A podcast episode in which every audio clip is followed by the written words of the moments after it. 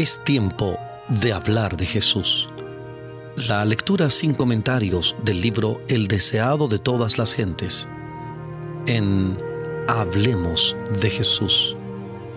Capítulo 69. En el Monte de las Olivas. Omar Medina les acompaña.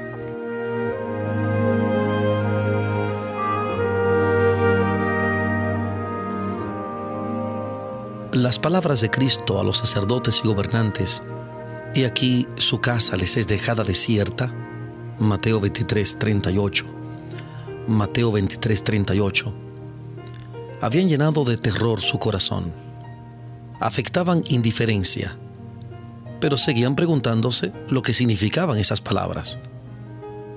Un peligro invisible parecía amenazarlos. ¿Podría ser que el magnífico templo que era la gloria de la nación iba a ser pronto un montón de ruinas?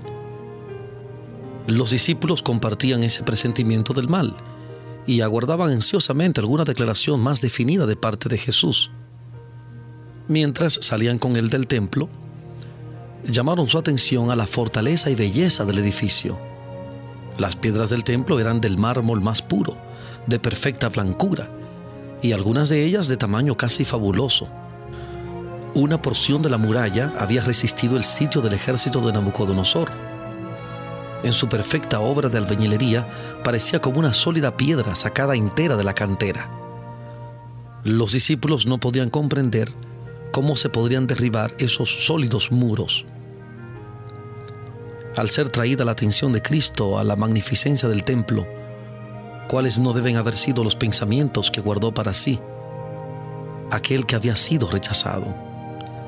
El espectáculo que se le ofrecía era hermoso en verdad, pero dijo con tristeza, lo veo todo. Los edificios son de veras admirables. Me muestran esas murallas como aparentemente indestructibles.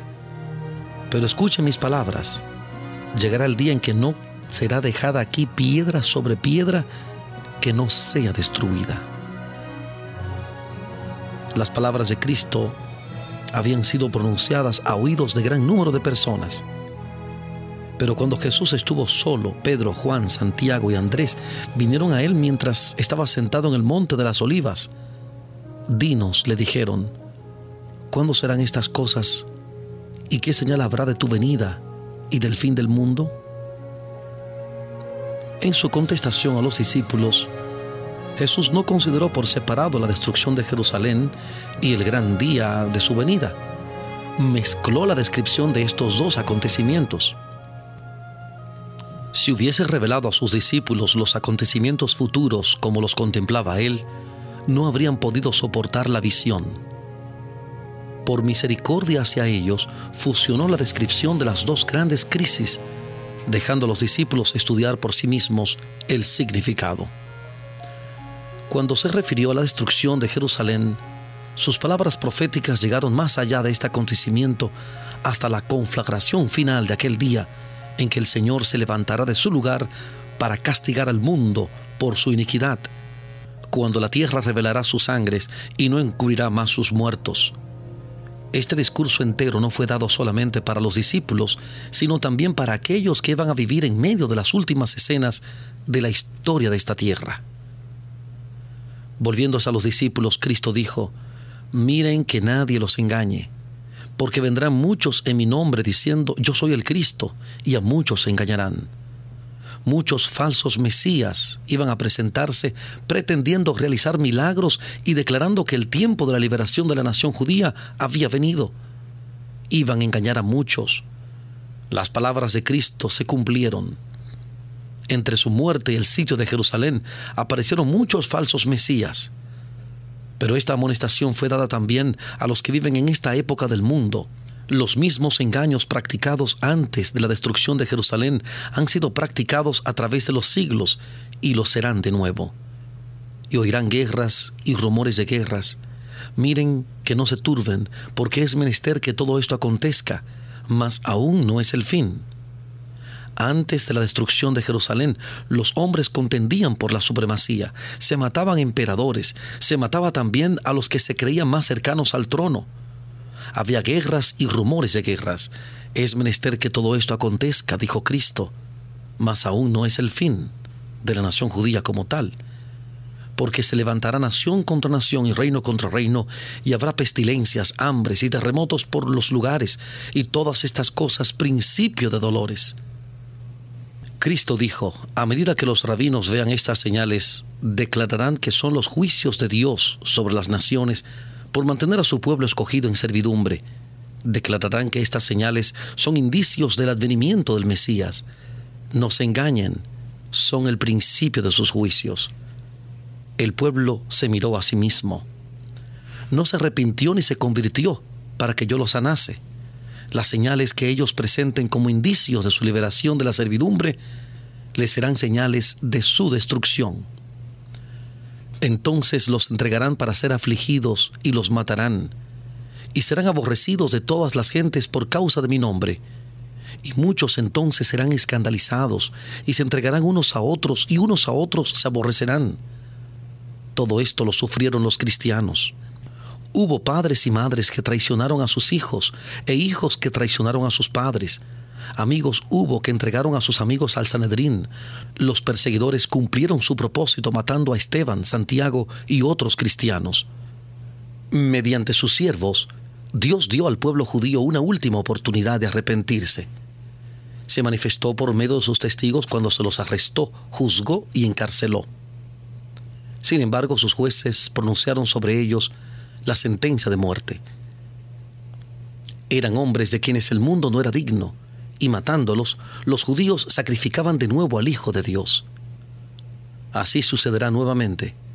Las autoridades harán leyes para restringir la libertad religiosa, asumirán el derecho que pertenece a Dios solo, pensarán que pueden forzar la conciencia que únicamente Dios debe dirigir, aún ahora están comenzando y continuarán esta obra hasta alcanzar el límite que no pueden pasar. Dios se interpondrá en favor de su pueblo leal que observa sus mandamientos. En toda ocasión en que haya persecución, los que la presencian se deciden o en favor de Cristo o contra Él. Los que manifiestan simpatía por aquellos que son condenados injustamente demuestran su afecto por Cristo otros son ofendidos porque los principios de la verdad condenan directamente sus prácticas. Muchos tropiezan, caen, apostatan de la fe que una vez defendieron. Los que apostatan en tiempo de prueba llegarán, para conseguir su propia seguridad, a dar falso testimonio y a traicionar a sus hermanos. Cristo nos advirtió todo esto a fin de que no seamos sorprendidos por la conducta antinatural y cruel de los que rechazan la luz.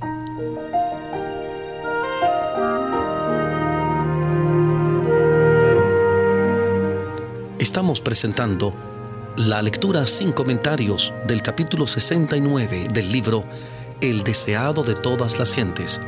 Capítulo 69. En el monte de las olivas. En Hablemos de Jesús. Cristo dio a sus discípulos una señal de la ruina que iba a venir sobre Jerusalén y les dijo cómo podían escapar. Cuando vean a Jerusalén cercada de ejércitos, sepan entonces que su destrucción ha llegado. Entonces, los que estuvieran en Judea huyan a los montes, y los que en medio de ella váyanse, y los que estén en los campos no entren en ella, porque estos son días de venganza, para que se cumplan todas las cosas que están escritas. Esta advertencia fue dada para que las recordasen 40 años más tarde, en ocasión de la destrucción de Jerusalén. Los cristianos obedecieron la amonestación y ni uno de ellos pereció cuando cayó la ciudad. Oren pues, que su vida no sea en invierno ni en sábado, dijo Cristo. El que hizo el sábado no lo abolió clavándolo en su cruz. El sábado no fue anulado por su muerte. 40 años después de su crucifixión había de ser considerado todavía sagrado. Durante 40 años los discípulos debían orar porque su vida no fuese en sábado. De la destrucción de Jerusalén, Cristo pasó rápidamente al acontecimiento mayor, el último eslabón de la cadena de la historia de esta tierra, la venida del Hijo de Dios en majestad y gloria. Entre estos dos acontecimientos estaban abiertos a la vista de Cristo largos siglos de tinieblas, siglos que para su iglesia estarían marcados con sangre, lágrimas y agonía. Los discípulos no podían entonces soportar la visión de estas escenas, y Jesús las pasó con una breve mención. Habrá entonces grande aflicción, dijo, cual no fue desde el principio del mundo hasta ahora, ni será. Y si aquellos días no fuesen acortados, ninguna carne sería salva. Mas por causa de los escogidos, aquellos días serán acortados. Durante más de mil años iba a imperar contra los seguidores de Cristo una persecución como el mundo nunca la había conocido antes. Millones y millones de sus fieles testigos iban a ser muertos. Si Dios no hubiese extendido la mano para preservar a su pueblo, todos habrían perecido mas por causa de los escogidos, dijo, aquellos días serán acortados. Luego, el lenguaje inequívoco, nuestro Señor habla de su segunda venida y anuncia los peligros que iban a preceder a su advenimiento al mundo. Si alguno les dijere, he aquí está el Cristo o allí, no crean, porque se levantarán falsos cristos y falsos profetas y darán señales grandes y prodigios de tal manera que engañarán, si es posible, aún a los escogidos. He aquí se los he dicho antes. Así que si les dijeren, he aquí el desierto está, no salgan. He aquí en las cámaras, no crean. Porque como el relámpago que sale del oriente y se muestra hasta el occidente, así será también la venida del Hijo del Hombre. Una de las señales de la destrucción de Jerusalén que Cristo había anunciado era, muchos falsos profetas se levantarán y engañarán a muchos. Se levantaron falsos profetas que engañaron a la gente y llevaron a muchos al desierto. Magos, hechiceros que pretendían tener un poder milagroso, arrastraron a la gente en pos de sí, a las soledades montañosas. Pero esa profecía fue dada también para los últimos días. Se trataba de una señal del segundo advenimiento. Aún ahora hay falsos cristos y falsos profetas que muestran señales y prodigios para seducir a sus discípulos. No escuchamos el clamor, y aquí en el desierto está. No han ido millares al desierto esperando hallar a Cristo. Y de los miles de reuniones donde los hombres profesan tener comunión con los espíritus desencarnados, ¿no se oye ahora la invitación? ¿He aquí en las cámaras está? Tal es la pretensión que el espiritismo expresa. Pero, ¿qué dice Cristo? No crean. Porque como el relámpago que sale del oriente y se muestra hasta el occidente, así será también la venida del Hijo del Hombre. El Salvador dio señales de su venida y aún más que eso, fijó el tiempo en que la primera de estas señales iba a aparecer y luego después de la aflicción de aquellos días, el sol se oscurecerá y la luna no dará su lumbre y las estrellas caerán del cielo y las virtudes de los cielos serán conmovidas. Y entonces se mostrará la señal del Hijo del Hombre en el cielo, y entonces lamentarán todas las tribus de la tierra, y verán al Hijo del Hombre que vendrá sobre las nubes del cielo con grande poder y gloria y enviará sus ángeles con gran voz de trompeta, y juntarán sus escogidos de los cuatro vientos, de un cabo del cielo hasta el otro. Cristo declaró que al final de la gran persecución papal, el sol se oscurecería y la luna no daría su luz. Luego las estrellas caerían del cielo, y dice, de la higuera aprended la parábola. Cuando ya su rama se enternece y las hojas brotan, saben que el verano está cerca. Así también ustedes, cuando vean todas estas cosas, sepan que está cercano a las puertas. Cristo anuncia las señales de su venida. Declara que podemos saber cuándo está cerca, aún a las puertas. Dice a aquellos que vean estas señales, no pasará esta generación que todas estas cosas no acontezcan. Estas señales han aparecido. Podemos saber con seguridad que la venida del Señor está cercana y el cielo y la tierra pasarán, dice, mas mis palabras no pasarán.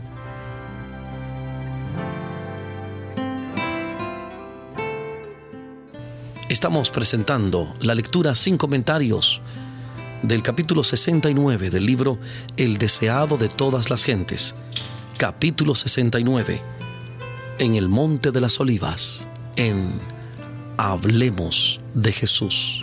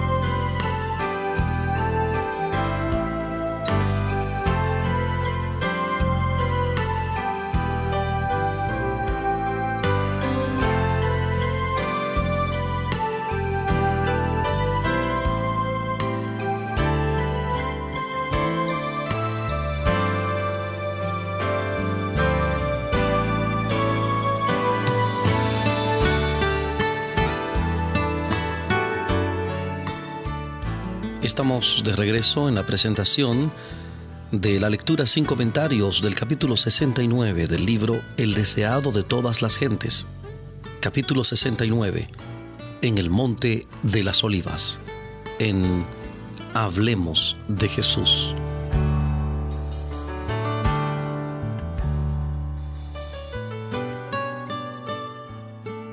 Cristo va a venir en las nubes y con grande gloria le acompañará una multitud de ángeles resplandecientes.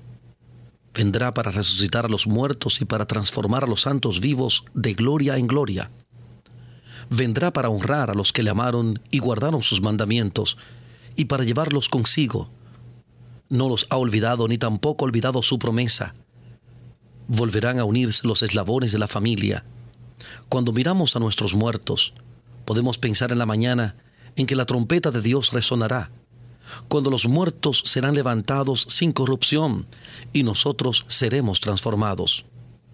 Primera carta del apóstol Pablo a los Corintios capítulo 15, versículo 52. Aún un poco más y veremos al Rey en su hermosura. Un poco más y nos presentará delante de su gloria irreprensibles con grande alegría. Judas, versículo 24. Judas 24. Por lo tanto, cuando dio las señales de su venida, dijo, Cuando estas cosas comenzaren a hacerse, miren y levanten sus cabezas, porque su redención está cerca. Pero el día y la hora de su venida, Cristo no las ha revelado. Explicó claramente a sus discípulos que él mismo no podía dar a conocer el día o la hora de su segunda aparición. Si hubiese tenido libertad para revelarlo, ¿por qué habría necesitado exhortarlos a mantener una actitud de constante expectativa? Hay quienes aseveran conocer el día y la hora de la aparición de nuestro Señor. Son muy fervientes en trazar el mapa del futuro, pero el Señor los ha amonestado a que se aparten de ese terreno. El tiempo exacto de la segunda venida del Hijo del Hombre es un misterio de Dios. Cristo continuó señalando la condición del mundo en ocasión de su venida.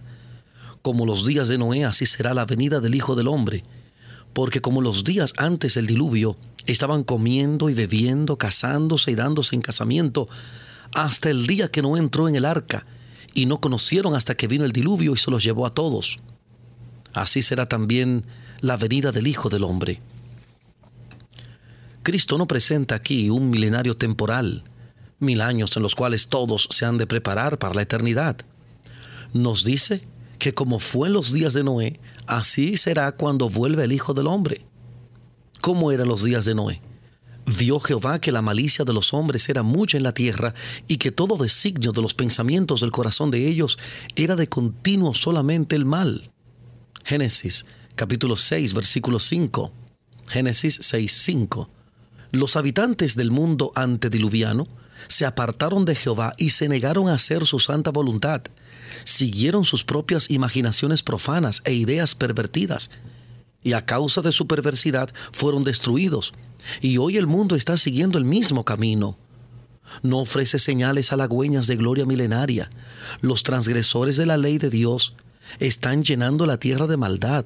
Sus apuestas, sus carreras de caballos, sus juegos, su disipación, sus prácticas concupiscentes, sus pasiones indomables, están llenando rápidamente el mundo de violencia.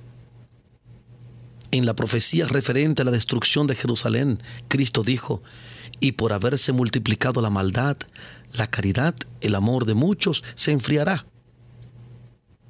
Mas el que perseverare hasta el fin, éste será salvo, y será predicado este Evangelio del reino en todo el mundo por testimonio a todos los gentiles, y entonces vendrá el fin. Esta profecía volverá a cumplirse la abundante iniquidad de aquel día haya su contraparte en esta generación. Lo mismo ocurre con la predicción referente a la predicación del Evangelio.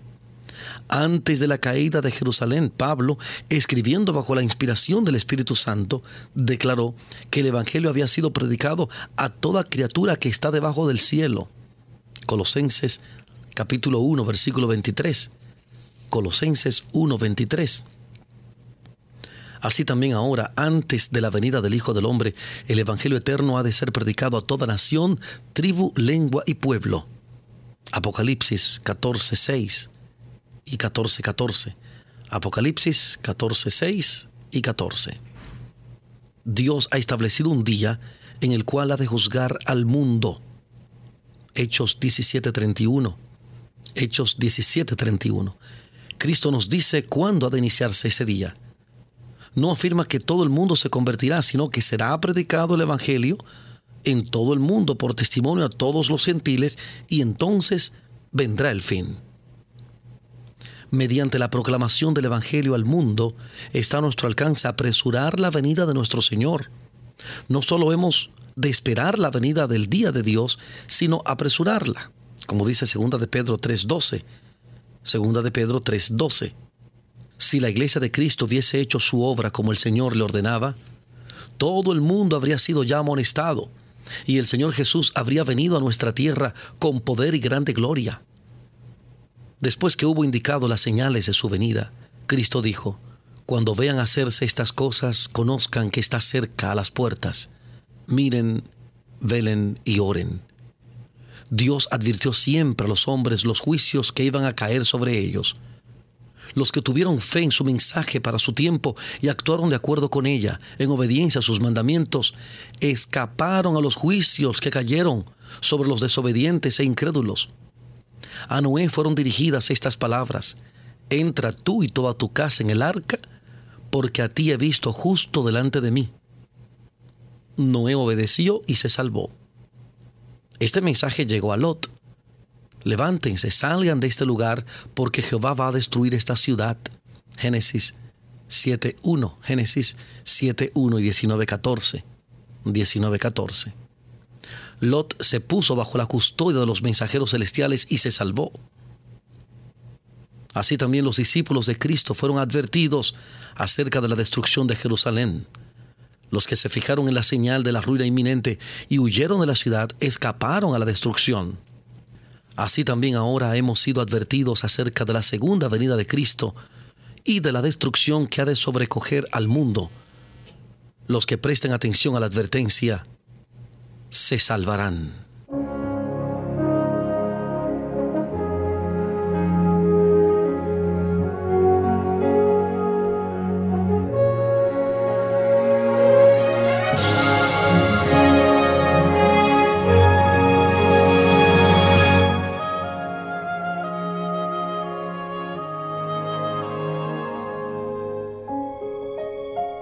Por cuanto no sabemos la hora exacta de su venida, se nos ordena que velemos. Bienaventurados aquellos siervos a los cuales cuando el Señor viniere, hallare velando. Lucas capítulo 12 versículos 37 y 42. Lucas 12, 37 y 42. Los que velan esperando la venida de su Señor no aguardan en ociosa expectativa. La esperanza de la venida de Cristo debe inducir a los hombres a temer al Señor y sus juicios sobre los transgresores les ha de hacer sentir cuán grande pecado es rechazar sus ofrecimientos de misericordia.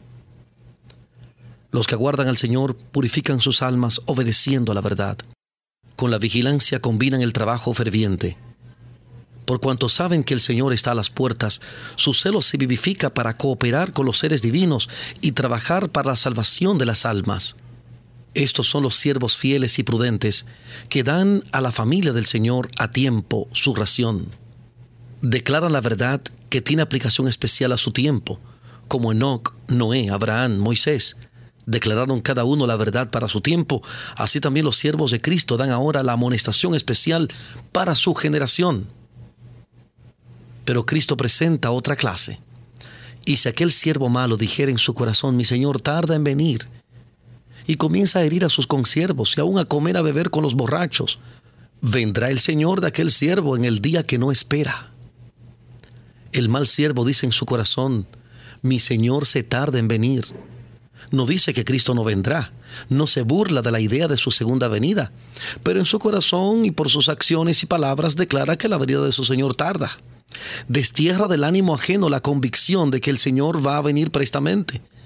Su influencia induce a los hombres a una demora presuntuosa y negligente. Los confirma en su mundanalidad y estupor. Las pasiones terrenales y los pensamientos corruptos se posesionan de su mente El mal siervo come y bebe con los borrachos y se une con el mundo en la búsqueda de placeres. Hiere a sus consiervos acusando y condenando a los que son fieles a su maestro. Se asocia con el mundo, siendo semejantes, participan juntos en la transgresión. Es una asimilación temible. Juntamente con el mundo queda entrampado. Se nos advierte, vendrá el Señor de aquel siervo a la hora que no sabe y le cortará por medio y pondrá su parte con los hipócritas. Y si no velas, vendré a ti como ladrón, y no sabrás en qué hora vendré a ti. Apocalipsis 3.3. Apocalipsis 3.3. El advenimiento de Cristo sorprenderá a los falsos maestros. Están diciendo paz y seguridad. Como los sacerdotes y doctores antes de la caída de Jerusalén, esperan que la iglesia disfrute de prosperidad terrenal y gloria interpretan las señales de los tiempos como indicios de esto. Pero ¿qué dice la palabra inspirada? Vendrá sobre ellos destrucción de repente. Primera carta del apóstol Pablo a los tesalonicenses, capítulo 5, versículo 3. Primera de Tesalonicenses 5.3. El día de Dios vendrá como ladrón sobre todos los que moran en la faz de la tierra, que hacen de este mundo su hogar. Viene para ellos como ladrón furtivo. El mundo lleno de orgías, de placeres impíos, está dormido en la seguridad carnal. Los hombres están postergando la venida del Señor. Se burlan de las amonestaciones. Orgullosamente se jactan diciendo, todas las cosas permanecen así como desde el principio. Será el día de mañana como este o mucho más excelente. Segunda de Pedro 3.4. Segunda de Pedro 3.4 e Isaías 56.12. Isaías 56.12 nos hundiremos aún más en el amor a los deleites. Pero Cristo dice, He aquí yo vengo como ladrón. Apocalipsis 16:15. Apocalipsis 16:15. En el mismo tiempo en que el mundo pregunta con desprecio dónde está la promesa de su advenimiento, se están cumpliendo las señales. Mientras claman paz y seguridad, se acerca la destrucción repentina cuando el escarnecedor, el que rechaza la verdad, se ha vuelto presuntuoso, cuando la rutina del trabajo en las diversas formas de ganar dinero se lleva a cabo sin consideración a los principios, cuando los estudiantes procuran ávidamente conocerlo todo menos la Biblia, Cristo viene como ladrón. En el mundo todo es agitación. Las señales de los tiempos son alarmantes. Los acontecimientos venideros proyectan ya sus sombras delante de sí. El Espíritu de Dios se está retirando de la tierra y una calamidad sigue a otra por tierra y mar. Hay tempestades, terremotos, incendios, inundaciones, homicidios de toda magnitud. ¿Quién puede leer lo futuro? ¿Dónde hay seguridad? No hay seguridad en nada que sea humano o terrenal. Rápidamente los hombres se están colocando bajo la bandera que han escogido inquietos, están aguardando y mirando los movimientos de sus caudillos. Hay quienes están aguardando, velando y trabajando por la aparición de nuestro Señor. Otra clase se está colocando bajo la dirección del primer gran apóstata. Pocos creen de todo corazón y alma que tenemos un infierno que rehuir y un cielo que ganar. La crisis se está acercando gradual y furtivamente a nosotros. El sol brilla en los cielos y recorre su órbita acostumbrada y los cielos continúan declarando la gloria de Dios. Los hombres siguen comiendo y bebiendo, plantando y edificando, casándose y dándose en casamiento. Los negociantes siguen comprando y vendiendo. Los hombres siguen luchando unos con otros, contendiendo por el lugar más elevado. Los amadores de placeres siguen atestando los teatros, los hipódromos, los garitos de juego. Prevalece la más intensa excitación y sin embargo el tiempo de gracia está llegando rápidamente a su fin y cada caso está por ser decidido para la eternidad. Satanás ve que su tiempo es corto. Ha puesto todos sus agentes a trabajar a fin de que los hombres sean engañados, seducidos, ocupados y hechizados hasta que haya terminado el tiempo de gracia y se haya cerrado para siempre la puerta de la misericordia. Solemnemente llegan hasta nosotros, a través de los siglos, las palabras amonestadoras de nuestro Señor desde el monte de las olivas. Miren por ustedes que sus corazones no sean cargados de glotonería y embriaguez y de los cuidados de esta vida, y venga de repente sobre ustedes aquel día Velen pues orando en todo tiempo, que sean tenidos por dignos de evitar todas estas cosas que han de venir y de estar en pie delante del Hijo del Hombre.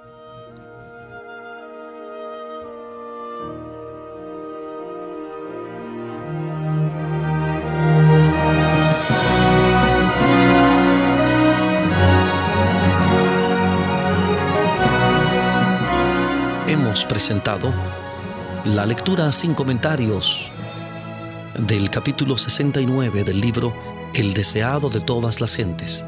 Capítulo 69. En el Monte de las Olivas. Este capítulo está basado en el Evangelio de Mateo capítulo 24, Marcos 13 y Lucas 21, 5 al 38. Marcos 13, Mateo 24 y Lucas 21, 5 al 38. Hablemos de Jesús. Omar Medina les agradece la fina gentileza de la atención dispensada. Que Dios les bendiga.